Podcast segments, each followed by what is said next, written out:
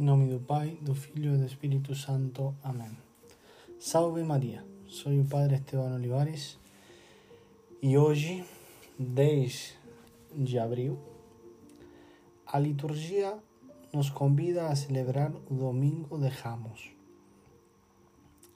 Antífona que escutamos, os jovens levando ramos de oliveira foram ao encontro do Senhor. Canta así a antífona litúrgica que acompaña a solene procesión con los ramos de oliveira y de palmeira este domingo, llamado precisamente Domingo dos Ramos, da paixão do Senhor. Revivimos o que aconteceu naquele dia. Eram muitos jovens, crianças, entre a multidão que exultavam à volta de Jesus, que montando num jumento entravam em Jerusalém. Alguns fariseus gostariam de Jesus os fizesse calar, mas ele respondeu-lhes que se eles se calassem, gritariam as pedras. Sem dúvida, hoje, a cruz, a paixão, está no centro da liturgia de hoje. Todo cristão deve demonstrar que não tem vergonha da cruz no debe temer a cruz de Cristo.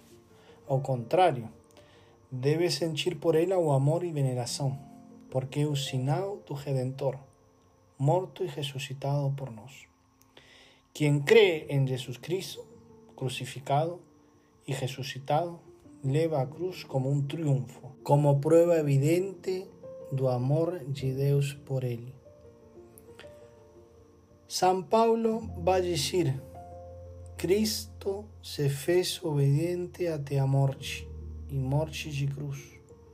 Por isso Deus o exaltou e lhe deu um nome que está acima de qualquer outro nome. Com estas palavras, o apóstolo, que já ouvimos na segunda leitura, eleva-nos ao pouco a nossa aclamação ante o início da narração da paixão. Elas exprimem a nossa fé, a fé da Igreja mas a fé em Cristo, Cristo morto, sepultado e ressuscitado. A narração da paixão põe em relevo a fidelidade de Cristo, em contraste com a infidelidade humana, com no, nossa infidelidade. No momento da prova, enquanto todos, também os discípulos e até Pedro abandonam Jesus, ele permanece fiel, fiel al mandato da cruz, disposto a derramar o sangue para cumprir plenamente a missão que o Pai lhe confiou.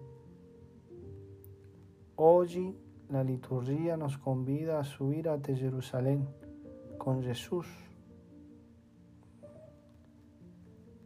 El mismo San Pablo nos va a lembrar, Jesús se despojó a sí mismo, asumiendo a condición de servo. Jesús cargó con su cruz. Nos, como cristianos, debemos aceitar a cruz de cada día.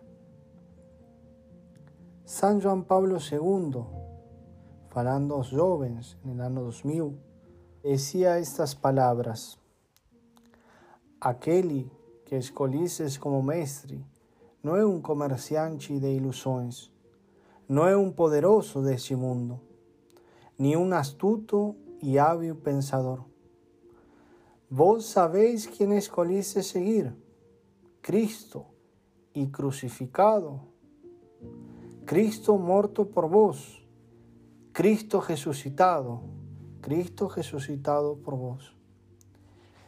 E a igreja garante-nos que não ficaremos desiludidos.